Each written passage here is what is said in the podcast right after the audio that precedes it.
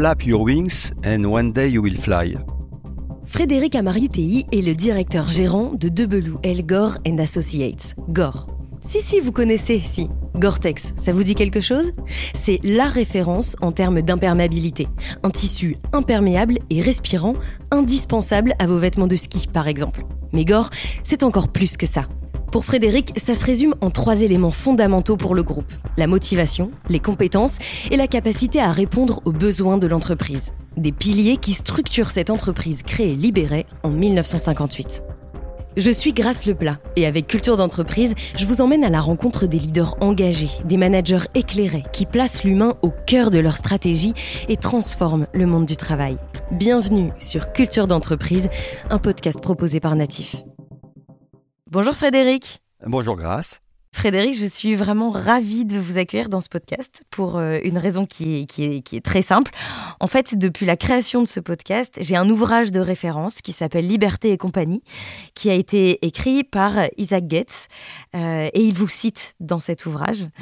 Et, euh, et voilà, donc pour moi, c'est vraiment, euh, c'est vraiment un honneur de pouvoir vous avoir à mon micro. Merci beaucoup. Je vous en prie, c'est vraiment amusant que vous parliez d'Isaac parce qu'il est venu nous voir il y a moins d'un mois avec une entreprise euh, pour qui il donnait un peu de, de, coaching et il avait à cœur de pouvoir avoir un, un témoignage direct de, de, notre part sur notre façon de fonctionner, notre culture d'entreprise, notre euh, façon de, de, gérer le leadership, etc. Donc, euh, et c'est une personne vraiment très intéressante, Isaac. Il a, il a beaucoup d'expérience dans ce domaine.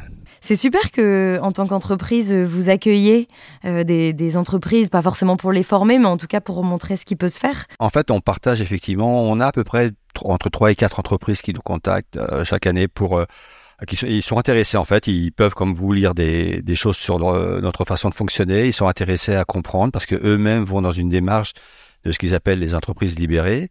Et, c'est vrai que c'est dans notre ADN, hein, puisqu'on est né comme ça en fait, et que alors on partage comment on fonctionne. On leur dit pas comment faire, mais on, on leur explique comment nous nous fonctionnons, et après ils peuvent euh, peut-être être intéressés par euh, euh, certaines choses que, que nous avons en place naturellement en fait depuis le début. Vous, ce qui ce qui est intéressant avec vous, Frédéric, c'est qu'en fait vous avez commencé votre carrière chez Gore, et ça fait presque 40 ans que vous êtes ah chez oui, Gore. ça va faire euh, presque 37 ans en effet, et je ne m'attendais pas du tout à rester aussi longtemps, mais j'y ai vraiment euh, trouvé mon compte en termes d'environnement, de, de, relations avec les gens, de, de, de valeurs euh, humaines, et puis oui, de, façon de fonctionner au niveau d'une entreprise. Quand vous êtes arrivé, vous étiez responsable produit, c'est ça? Alors euh, effectivement, moi je suis de formation euh, d'ingénieur chimiste en fait, et, mm -hmm. et on recherchait une, un responsable produit pour une fabrication de câbles que nous avions dans la région parisienne. D'accord. Et après, vous avez euh, petit à petit monté. Alors, j'ai envie de dire, l'expression, c'est monter les oui, échelons. Oui, non. Alors justement, Mais... nous, non. En fait, euh, en fait, on, on, est plutôt dans un mode de, de, de, en termes de fonctionnement, de voir euh, qu'est-ce qui vous intéresse dans l'entreprise, qu'est-ce que vous avez envie de faire. Donc, il n'y a pas vraiment une structure hiérarchique pyramidale, même s'il y a une structure qui existe, bien sûr. Et lorsqu'on a restructuré un peu nos fabrications au niveau mondial et que la fabrication française a été consolidée avec les fabrications européennes. Euh, j'ai regardé ce que j'aimais faire et en fait j'aimais euh, être en interface avec les clients. Donc je suis rentré naturellement euh, vers la vente et vers des, certains marchés. À l'époque c'était l'automation, l'informatique, les télécoms. Et puis bon, j'ai continué à, à, faire des choses qui m'intéressent, notamment en termes de leadership euh, par rapport au sud de l'Europe sur des équipes de vente. Après, de façon plus globale au niveau mondial euh, sur les structures de support client euh, entre l'Asie, l'Amérique et, et l'Europe. Et puis, au même, au même moment, euh, j'ai repris un peu la direction de la structure SARL, mais c'était pas vraiment un rôle euh, business en tant que tel, c'est plus un rôle légal, je dirais. Et en parallèle de ça, j'ai maintenant une responsabilité de développer les marchés de l'aérospatiale et de la défense pour l'Asie et l'Europe, c'est-à-dire les applications qui sont à 3-5 ans, comprendre ce que les clients vont avoir besoin et pour nous de développer les technologies qui, qui, sont, qui peuvent être utiles et, et valorisantes pour nos clients. Aujourd'hui, s'il faut vous donner un titre, ce serait quoi du coup? On peut alors, dire directeur bien... France? Alors oui, mais directeur France, en fait, c'est que 15% de mon temps. mon, mon, mon, rôle réel, c'est plutôt euh, le développement marché Asie, Europe, euh, aérospatiale et défense. D'accord. Voilà. D'accord. c'est hyper intéressant parce que c'est justement de voir que euh, vous avez commencé à un poste dans, dans l'entreprise et puis que au final, cette entreprise-là permet de toucher un petit peu à tout, de découvrir plein de choses, et puis de grandir, disons, dans l'entreprise. À la fois, vous faites preuve d'une fidélité euh, à en faire pâlir euh, énormément d'entreprises finalement. Et puis en plus de ça, vous montez en compétences. Euh, donc c'est, ça doit être aussi, j'imagine, très très enrichissant d'avoir un parcours comme celui-là dans une entreprise comme celle-là. Bien sûr, on travaille beaucoup, ou plutôt on valorise énormément l'individu au sein de l'entreprise et on en parlera mmh. peut-être. Mais il y a une notion qui est très forte chez nous et, et je pense que vous la connaissez, c'est la notion de ce qu'on appelle le sweet spot et mmh qui est simplement le fait de, de, de, comprendre avec chaque individu, et on est 11 000 personnes, donc c'est vraiment pour chaque individu, quelles sont ses motivations en termes de ce qu'il a envie de faire, euh, quelles sont ses compétences, et ce sont des compétences qu'il peut bien sûr avoir ou développer, et puis quel est le besoin d'entreprise. Parce que bien sûr, il faut que ça soit. Et quand on arrive à mettre ces trois points euh, en adéquation, c'est-à-dire euh, être dans le, le, le centre de, d'intersection de, de, ces trois bulles, à ce moment-là, on sait que la personne va complètement s'épanouir. Et c'est un peu ce qui m'est arrivé, c'est-à-dire qu'à un moment donné, euh, quand j'ai eu cette réflexion de qu'est-ce que j'aime faire, bah, je me suis rendu compte que j'aimais finalement être en interface avec les clients, que j'avais euh, une compétence que j'avais développée au sein de, de, ma responsabilité produit, mais que je devais encore développer. Et la société avait besoin de, ce rôle. Donc, naturellement, je me suis retrouvé dans ce rôle et, je me suis épanoui. Et puis, à un, autre moment donné, j'ai trouvé intéressant de pouvoir euh, coacher un peu les, gens, les aider à se développer également au niveau de la vente. Euh, parce que j'avais moi-même avec une certaine expérience que je voulais partager. Et naturellement, ce, cette position de, de 16 leaders, comme on dit chez nous, euh, est arrivée. Bien sûr, il faut que la, compétence soit également reconnue par euh, d'autres personnes qui, qui, pensent que vous êtes la bonne personne pour ça. Mais toujours cette notion un peu de finalement trouver votre place. Et c'est pour ça, euh, justement, que être un leader, c'est pas forcément, c'est pas un titre chez nous. C'est un rôle que vous assumez à un moment donné. Et dans, ma, dans mes 36 ans de carrière, j'ai été leader, puis pas leader, puis leader à nouveau. En ce moment, je suis pas sûr d'être leader en fait dans ce que je fais, mais, mais je m'éclate dans ce que je fais, donc c'est super. On va expliquer un petit peu à, nos auditeurs parce qu'en fait, euh, Gore est une entreprise libérée depuis sa création, donc 1958. Euh, entreprise libérée. Ça veut dire quoi? Euh, Ça veut dire énormément de choses finalement. Disons qu'il y a autant d'entreprises libérées que d'entreprises euh, que, qui veulent se libérer finalement. Euh, en, quelques mots, on peut dire que c'est une entreprise du coup où il y a peu d'hierarchie, voire pas du tout. chez vous, par exemple, il n'y a pas de manager. comme vous le disiez, ce sont des leaders qui sont élus. Mais concrètement, il y a quand même une structure dans cette entreprise. Alors comment ça se passe? Oui, c'est-à-dire qu'on alors, on utilise le terme de leader parce que c'est vraiment le terme de guide, euh, c'est-à-dire une personne qui va euh, par rapport à une équipe, d'abord être reconnu par l'équipe. Donc vous n'êtes pas leader si vous n'avez pas de followers, donc de gens qui vous suivent. Et puis c'est une personne qui va plus coacher, euh, euh coacher et, et, influencer que commander et contrôler. Euh, ça, ça c'est une notion très forte chez nous. Et bien sûr, il y a différentes dimensions qu'on associe au rôle de leader. Mais euh, euh, on a, il y a, de dire qu'il n'y a pas de hiérarchie serait faux, puisqu'on a un CEO, on a des leaders de division, il y a, trois divisions, après on a des leaders de, marché ou des leaders de, de plainte, etc. Mais disons que dans cette structure que nous avons, que nous appelons une structure en lattice, Hein, comme un réseau, c'est une structure en fait où la communication euh, est vraiment directe à tous les niveaux, c'est-à-dire que n'importe qui dans l'entreprise peut communiquer avec n'importe qui. Euh, ça, ça nous paraît très important parce que, pour revenir à votre question sur l'entreprise libérée, ce que ça veut, dire, et à, la limite, c'est peut-être mon interprétation, mais pour nous, l'entreprise libérée, c'est une entreprise qui permet en fait de vraiment valoriser le potentiel humain de chacun. Parce qu'on part du principe que tout le monde euh, peut apporter quelque chose pour l'entreprise, tout le monde a une richesse et que il faut mettre en place une structure qui va permettre en fait euh, aux individus d'abord de trouver leur sweet spot, c'est ce dont on parlait tout à l'heure, mais également finalement de pouvoir contribuer au niveau de l'entreprise avec tout ce qu'ils peuvent apporter par leur expérience, leur culture, leurs différences, hein, c'est très important. Euh, et puis après, bien sûr, de comprendre comment ils contribuent au niveau de l'entreprise. Ça, c'est encore d'autres notions qui sont également très importantes chez nous. Et du coup, si vous arrivez à mettre une structure, un environnement de ce type, d'abord, vous avez une richesse interne qui est énorme. Encore faut-il savoir la valoriser et c'est pour ça que la communication directe, sans passer par des strates qui vous bloquent, est, très importante parce qu'il faut pouvoir aller chercher les compétences qui existent au sein de l'entreprise en justement euh, créant, en créant votre réseau et puis en pouvant avoir une communication directe. Et, et à partir de là, euh, vous avez besoin bien sûr d'un espèce de garde-fou et ce garde-fou c'est le leader. C'est-à-dire que c'est la personne qui va à un moment donné par rapport aux stratégies qui sont décidées, par rapport aux objectifs, qui va fédérer l'équipe pour lui permettre d'avancer, mais ensemble, euh, en, fédérant toute cette richesse, parce que le, pour, c'est, enfin, le côté positif, c'est vous avez une richesse et vous allez la valoriser.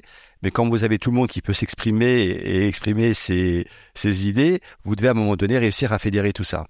Et du coup, le leader a un rôle très important parce que il peut euh, fédérer et, aider les gens à avancer, même s'ils sont divergents au niveau de leurs opinions sur la façon d'adresser des problèmes, par le fait qu'il est reconnu en tant que leader. Et que par conséquent, si à un moment donné, il y a besoin de trancher, c'est lui qui va trancher, il, en a l'autorité, mais il, aura de toute façon le, support de tout le monde parce qu'il est reconnu par tout le monde comme leader. Donc c'est vraiment... Euh, euh, quelque chose de qui fonctionne bien. Alors, est-ce que c'est parfait tout le temps? Bien sûr, non, ça serait, je veux pas non plus idéaliser, mais franchement, ça, enfin moi, depuis 37 ans, je trouve que ça marche bien quand même. Ouais, c'est ce que vous disiez. Vous avez vous-même été euh, leader, puis euh, puis ne l'avez plus été, etc. Donc en fait, le leader, il est il est élu par ses pairs. Oui, et puis c'est, on, on, décrit ça comme une, quelque chose de situationnel. C'est-à-dire qu'à un moment donné, c'était logique pour moi d'être leader par rapport à un besoin d'entreprise. Quand j'ai été leader, par exemple, de la structure globale euh, euh, de support euh, client de ma division, quelques années plus tard, on a regroupé deux divisions dans la mienne. J'ai aidé à ce regroupement pour harmoniser les équipes. Puis à un moment donné, avec les gens qui avaient en place, je me suis dit, finalement, j'ai plus ma place dans ce rôle. Il y a des gens très compétents, qui sont très bien. Et, et, je me suis demandé à nouveau, je me suis posé la question, mais qu'est-ce que j'aime faire? Et du coup, je suis revenu un peu plus sur le terrain avec le rôle que j'ai aujourd'hui de m'occuper des, de la vision des marchés à plus long terme dans un domaine particulier que j'ai même découvert parce que je le connaissais pas très bien d'ailleurs. Le domaine de l'aérospatiale et de la défense. Mais c'est passionnant. Hein. J'imagine. surtout malheureusement en ce moment. mais bon. Euh, les salariés de, de Gore euh, s'organisent du coup en équipe euh, autour de leur leader. Euh, et en fait, cette organisation, elle vient impacter énormément de sujets dans l'entreprise, comme la gestion des plannings, la gestion des congés, les, décisions d'investissement, ce genre de choses. En fait, et toute l'entreprise est vraiment organisée un petit peu en, en tribu, on pourrait dire. Alors, disons que les équipes sont fonctionnelles euh, par exemple, une équipe de vente euh, dans un, marché particulier, ou une équipe au niveau d'une production, au niveau de, des corporates dans les fonctions RH, euh, dans les fonctions IT, etc. Il faut différencier une équipe fonctionnelle d'une équipe qui fonctionne ensemble. C'est-à-dire, par exemple, une personne dans la vente fait partie d'une équipe fonctionnelle de vente, mais les gens avec qui il va travailler au quotidien, ça va être la personne en interne qui s'occupe des commandes, le responsable produit, l'ingénieur d'application. Ça, c'est sa, véritable équipe au quotidien. Après, il fait partie d'une équipe fonctionnelle euh, où il va être comparé par, peut-être à, ses pairs en termes de performance. Donc, il y a un peu deux niveaux d'équipe, je dirais. Mais de toute façon, euh, alors nous, l'esprit, quand on parle d'équipe, c'est vraiment l'équipe des gens avec qui vous travaillez au quotidien. Euh, pas forcément votre homologue qui travaille dans la vente et qui couvre un marché euh, sur euh, le territoire à côté du vôtre. Et on veut fonctionner en petites équipes pour plusieurs raisons. D'abord pour parce qu'on s'est rendu compte que des petites équipes sont beaucoup plus mobiles en mmh. termes de prise de décision, bien sûr avec un leader qui va les guider selon certains, certaines dimensions. Et surtout, ça permet à chacun dans l'équipe d'abord de pouvoir apporter toute sa richesse de compétences et de, de, d'entrepreneurship entre guillemets. Également, euh, ça permet à chacun de comprendre comment il contribue pour l'équipe euh, et de pas être noyé dans quelque chose de gros pour lequel il travaille au quotidien, mais finalement il ne sait pas comment ce qu'il fait euh, impacte le succès de l'équipe. C'est important pour nous que chacun comprenne comment ce qu'il fait au quotidien va impacter le succès de l'équipe par rapport aux stratégies et aux objectifs de l'équipe. Et, et, et surtout, encore plus important, enfin aussi important, de s'assurer euh, que cette euh, que cette contribution soit reconnue au niveau de l'équipe et surtout que toutes les décisions que nous pouvons prendre euh, et qu'un leader finalement peut être amené à prendre soient toujours prises à partir des gens les plus compétents de l'équipe. Donc il est important pour l'équipe de comprendre où sont ses compétences et en fonction du sujet abordé, la personne qui sera vraiment compétente pour le sujet ou les personnes qui seront compétentes pour le sujet seront toujours impliquées et leur avis va impacter définitivement la décision finale c'est pas forcément le leader qui prend la décision ou la décision du leader à un moment donné peut être challengée euh, avec les personnes les plus compétentes pour se rendre compte que finalement la, décision est plutôt du, celle de proposée par l'équipe que celle proposée par le leader. Mm. Euh, Mais c'est toujours le leader qui tranche en finale, bien sûr.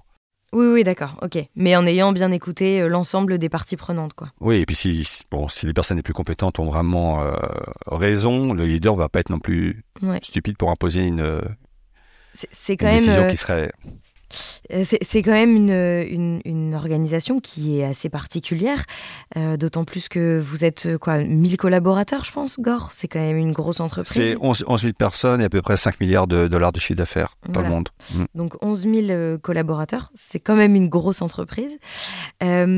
comment est-ce que vous formez au final les nouveaux arrivants à cette culture-là? Alors, je pense qu'il y, a déjà une, une pré-étape qui est au niveau de l'embauche. C'est-à-dire que euh, un des critères les plus importants pour nous quand on embauche, c'est la capacité de la personne de s'intégrer dans une structure euh, telle que la nôtre. Et lorsqu'on se loupe au niveau d'une embauche, c'est parce qu'on a mal cadré euh, cette capacité. Et, et c'est là justement qu'intervient le sponsor dont vous parlez. C'est alors vous parliez de la formation, effectivement. Donc, en fait, quand vous rentrez dans l'entreprise, donc ça, c'était la, la, la pré-étape, mais après, euh, on va, il y a deux choses. Vous formez, bien sûr, sur les produits, éventuellement sur les marchés si vous n'apportez pas cette compétence, etc. Mais après, il faut vous apprendre à naviguer dans la, euh, dans l'entreprise. Alors, la, la navigation dans l'entreprise, elle a deux niveaux.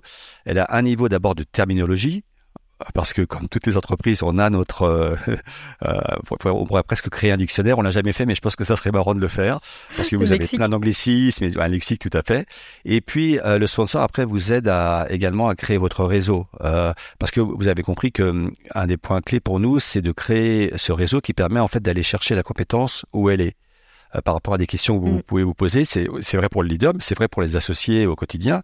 Et le sponsor va, en fonction de, de ce pourquoi vous rentrez dans l'entreprise va vous aider à commencer à bâtir ce réseau, à comprendre comment l'entreprise fonctionne, à décoder donc toute cette terminologie, ce lexique. Donc il est là. Et ça c'est vraiment le début. Et après le sponsor va plus avoir un rôle de développement au niveau de l'entreprise, c'est-à-dire qu'il va vous aider à vous développer. Alors le leader bien sûr a son rôle, puisque le leader lui va avoir le souhait de vous développer au niveau fonctionnel mm-hmm.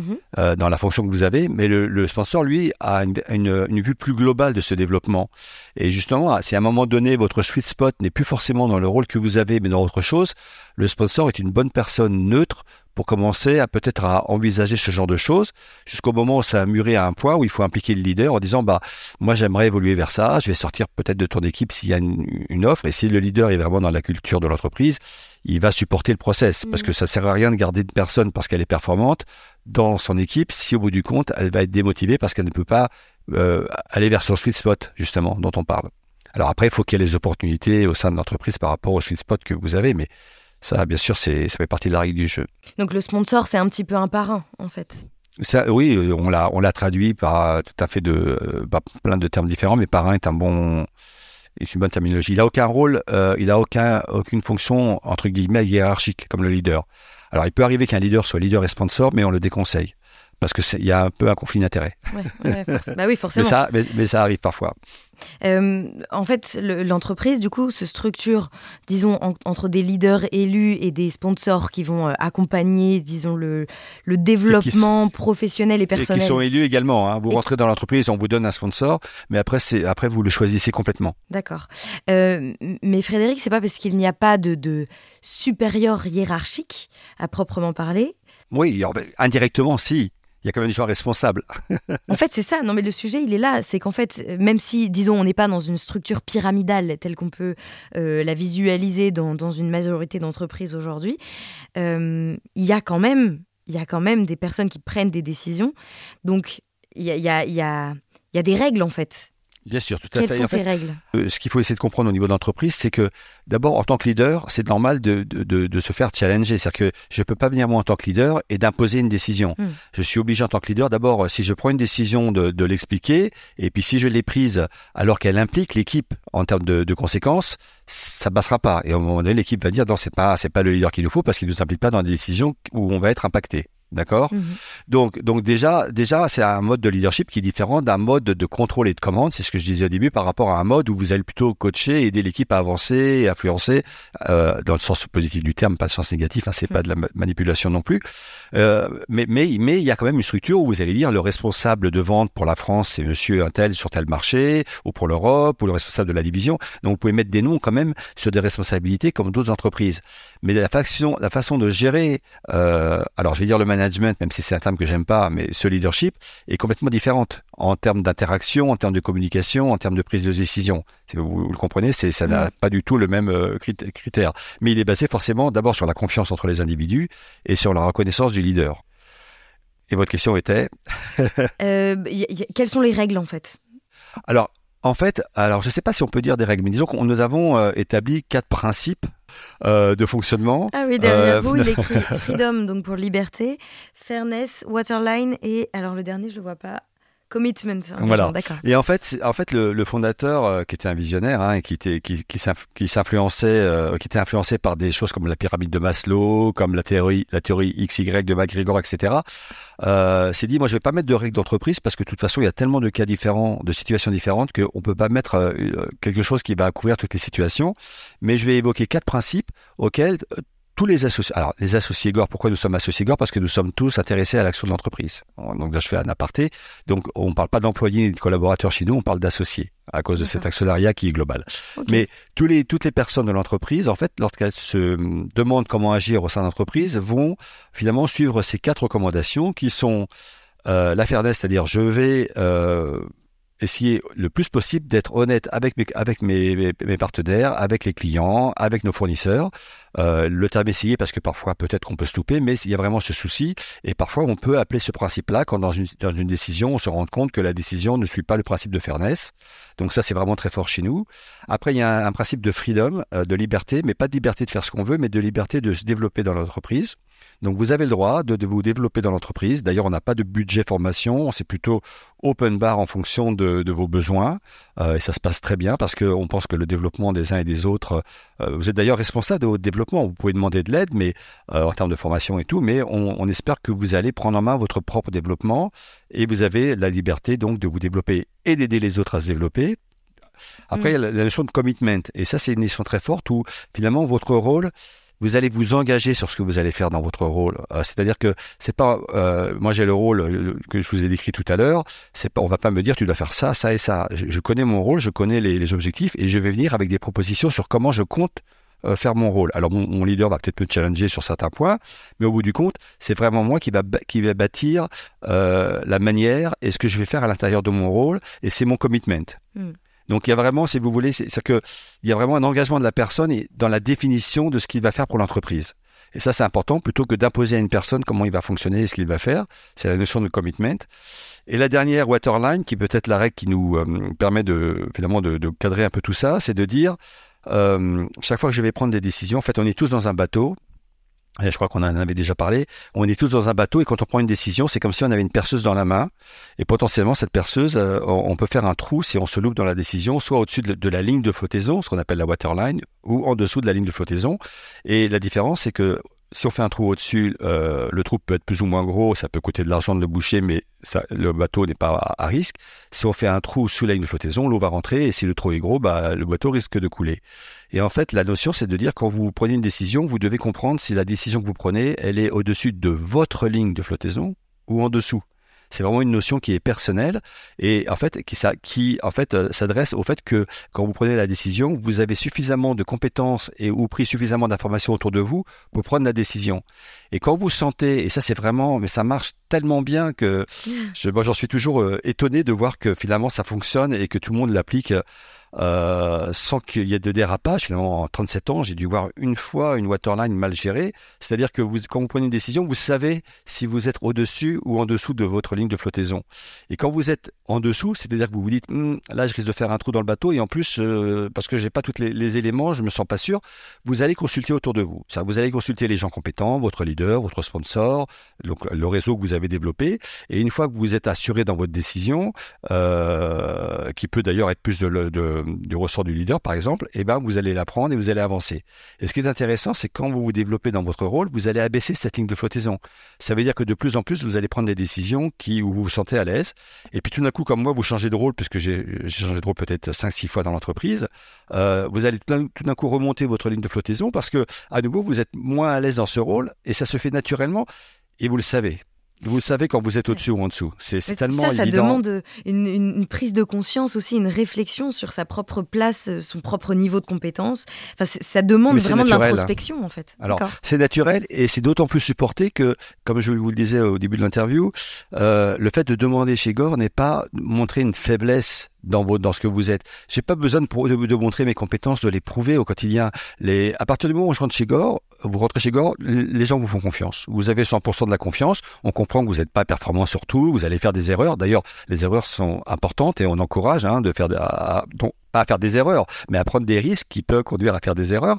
Parce que c'est comme ça qu'on apprend aussi. On apprend à la limite plus de ses erreurs que de ses succès.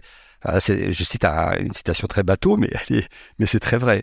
Et, du coup, comme vous êtes, rassuré dans le fait de demander, n'est pas vous mettre en porte-à-faux par rapport à une pseudo-compétition interne qui n'existe pas, du coup, vous allez le faire spontanément. Du coup, la gestion de la waterline est plus simple parce que je sais pas, bah, je vais demander.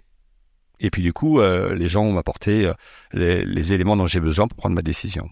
C'est vrai que vous l'avez un petit peu dit euh, jusqu'ici, euh, mais il y a quelque chose qui fait partie de, l'ADN de Gore, c'est justement l'entraide, le fait que personne ne doit être mis en compétition. Ça se ressent jusque chez les commerciaux qui n'ont pas de, qui ont un fixe en fait, qui n'ont pas de variable, parce que l'idée, c'est qu'ils ne soient pas mis en compétition les uns avec les autres, mais bien qu'ils soient dans une relation de, d'entraide, d'écoute, de complémentarité euh, dans leur équipe. Alors, alors dans notre oui, tout à fait, dans notre structure euh, salariale, euh, il n'y a pas du tout de part variable comme vous pouvez le voir dans d'autres, entre, dans d'autres entreprises. Pardon.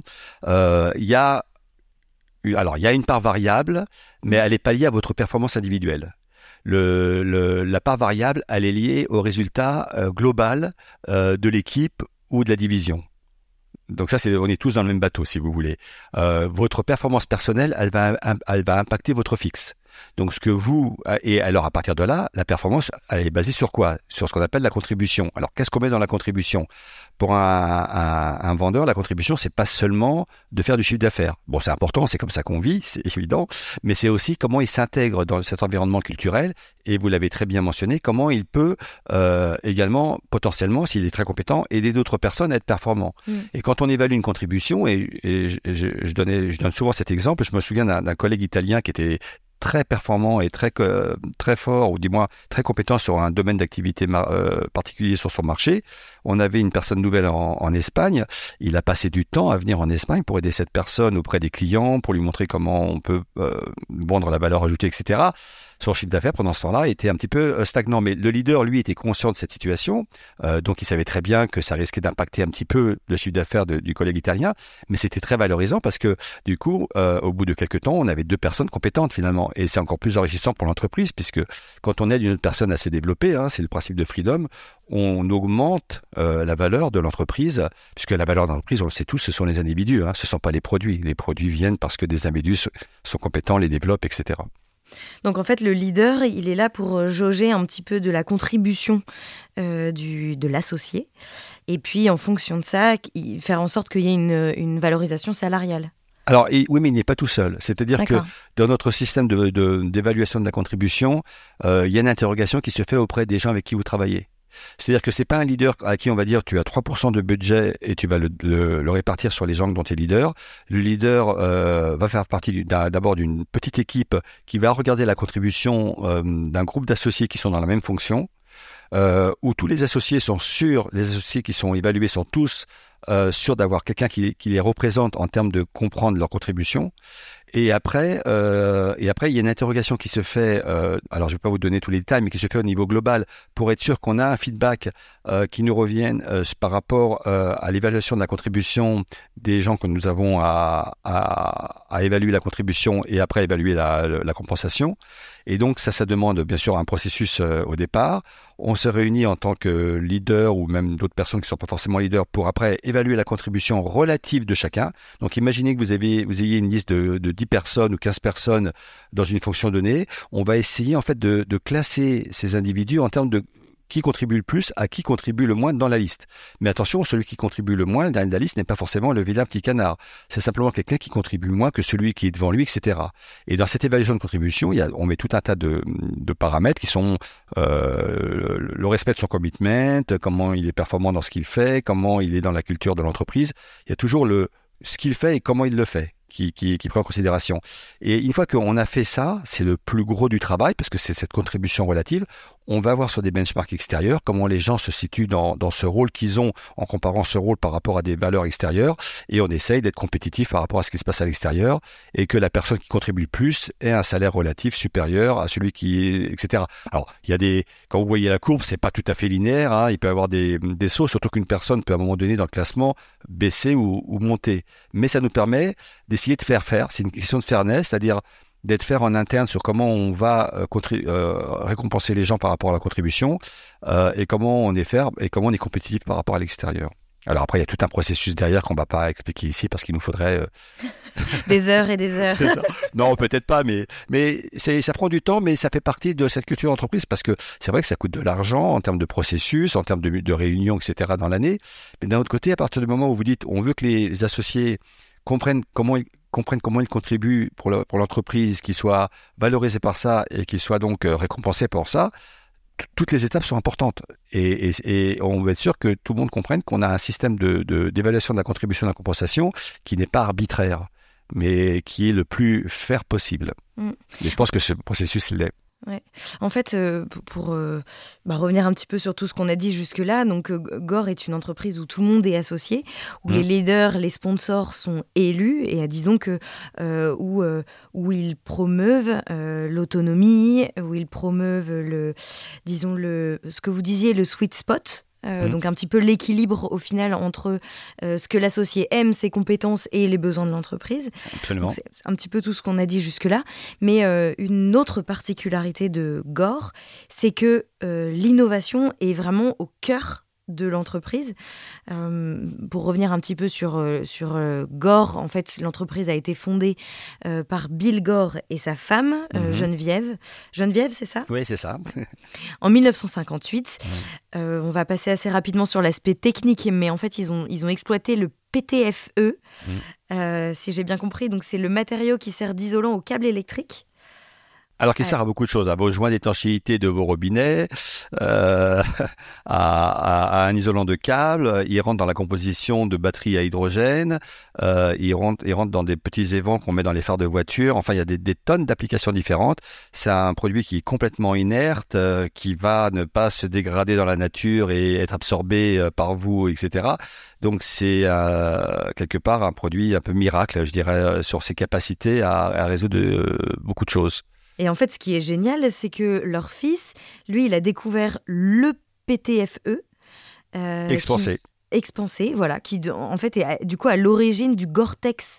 Alors qu'on appelle Gore-Tex dans les vêtements, oui. Voilà, le, mm. tissu, euh, enfin au final c'est les vêtements très utilisés par les skieurs. Euh, je crois que les, les combinaisons des astronautes qui sont allés sur la Lune étaient en Gore-Tex. Si oui, en fibre de Gore-Tex. Vous avez donc les militaires, la, la, gendarmerie, euh, les pompiers, puis dans d'autres sports, hein, la, la, course, le vélo, etc. C'est la membrane que l'on met à l'intérieur de, enfin entre deux tissus.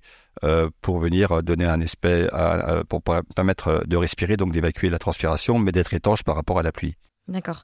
Euh, et, justement, sur euh, cette innovation dont, j'étais en train de parler, en fait, vous laissez la place aussi aux associés, associés. d'être eux-mêmes innovants et je pense qu'il y a un super exemple, notamment de, quelqu'un qui, c'est pour les, c'est des cordes de guitare. Il n'y en a pas un qui a réussi à, créer des cordes de oui, guitare. alors en fait, toute cette culture d'entreprise qui a été mise en place dès le début, c'était justement pour pouvoir euh, favoriser cette créativité. Donc l'interaction entre les individus, le fait de valoriser les personnes qui sont compétentes, tout est fait pour euh, créer ce vivier de, potentiel d'innovation. Et effectivement, à l'époque, c'était euh, euh, ça a même démarré autrement. Ça a, été, ça a démarré avec une personne qui faisait du vélo et qui s'est dit qu'il en avait assez d'avoir les freins ou les ou les, les, câbles de, changement de vitesse qui s'encrassaient à cause de quand il allait faire du BTT, etc. Et qui a eu l'idée à un moment donné de, de reprendre un revêtement qu'on mettait dans d'autres produits sur ces produits-là. Ça a donné une gamme de produits qu'on a arrêté par la suite, mais de câbles de vélo et de câbles de, de, freins de vélo euh, recouverts de justement de PTFE. Et puis cette, je sais plus si c'est cette même personne ou une autre qui s'est dit à un moment donné, mais moi quand je fais de la guitare, je suis embêté parce qu'au bout d'un moment, ma corde de guitare va durcir à cause du sébum, euh, la tonalité va changer, puis elle va casser. Et qu'est-ce qui va se passer si je mets autour de ma corde de guitare ce revêtement PTFE qu'on a utilisé déjà pour les vélos et dans d'autres produits? Et en le faisant, elle s'est rendu compte que ça donnait quelque chose de super parce que euh, la tonalité restait, euh, que la corde durait plus longtemps, et ça nous a donné la gamme Elixir qui est maintenant à pignon sur rue euh, pour tous les guitaristes. c'est génial. mais c'est une idée dans, voilà, dans un garage, enfin euh, une personne euh, qui est revenue vers Gore en disant mais moi j'ai ça comme idée, comme le, le, joint dentaire à un moment donné, hein, on, a fait du fil dentaire à base de Gore-Tex. activité après qu'on a revendu à Procter Gamble parce que c'était pas forcément un marché, on était bon de faire du B2C comme on dit. Euh, mais vous pouvez trouver euh, chez Procter Gamble ce fameux euh, fil dentaire qui est à base en fait de qu'on appelle Glide Floss, qui est à base de, de BTFE expansé. C'est génial en fait de, voir à quel point, euh, euh, quand on laisse la place à la créativité, il y a de très belles choses au final qui arrivent. Quoi. Et c'est pas forcément au niveau produit simplement, hein, parce que bon, nos produits, on veut que ce soit des produits qui vont améliorer la vie au quotidien, etc. Mais cette créativité, elle peut être dans, dans ce qu'on fait au quotidien dans l'entreprise, c'est-à-dire des, des, process, des façons de fonctionner. Euh, il y a souvent de très bonnes idées qui ressortent sur, que ce soit en fabrication, que ce soit dans des bureaux de vente, dans des structures internes, de personnes qui à un moment donné, mais on fait ça tout le temps comme ça si on faisait ça comme ça, et, immédiatement, c'est pas euh, repousser, c'est non, c'est une bonne idée, on en discute. Si ça a un sens, on peut mettre des pilotes, et puis si ça a un sens, ça peut s'étendre au niveau de la région ou de l'entreprise. Mm. Donc cette créativité, elle est multiple. Multiple, oui. Euh, merci beaucoup Frédéric, c'est très intéressant tout ce qu'on a vu. C'est vrai qu'on aurait envie d'en parler pendant des heures parce que j'imagine que c'est encore plus, euh, c'est encore plus complexe quoi. Une entreprise qui existe depuis 1958 sous le modèle de l'entreprise libérée mériterait peut-être qu'on y passe encore plus de temps. Mais c'est une introduction, disons, pour que les auditeurs puissent se renseigner aussi.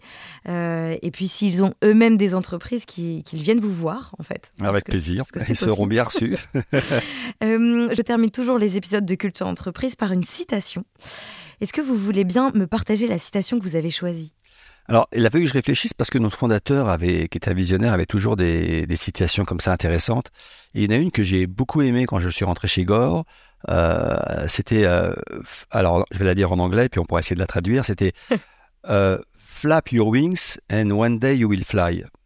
Et et voilà. C'était, Alors en anglais, c'est, en français, c'est bah, bouge tes ailes, bat, tes ailes. et un jour tu voleras. Et je trouve ça génial. Ça veut dire que oui, tu vas grandir, tu vas faire des essais, tu vas faire des erreurs, mais un jour, toute cette passion, ce fait de vouloir essayer, bah ça va, ça va payer et tu, et tu vas réussir.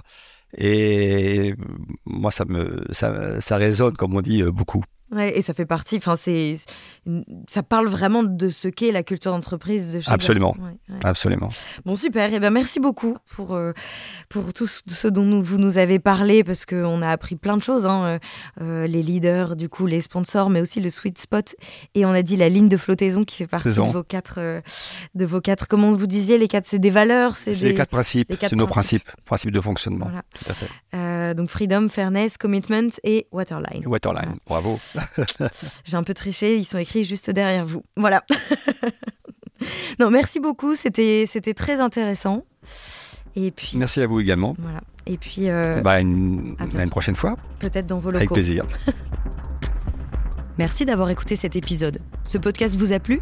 Partagez-le autour de vous et abonnez-vous pour ne pas rater les prochains épisodes. Au fait, vous connaissez Natif? Chez Natif, nous mettons la culture de l'écoute au cœur de vos projets. Avec l'audio, on va raconter votre histoire, engager vos collaborateurs et pourquoi pas challenger votre newsletter. Bref, le champ des possibles est dingue. On va révolutionner votre com interne. Rendez-vous sur natifpodcast.fr.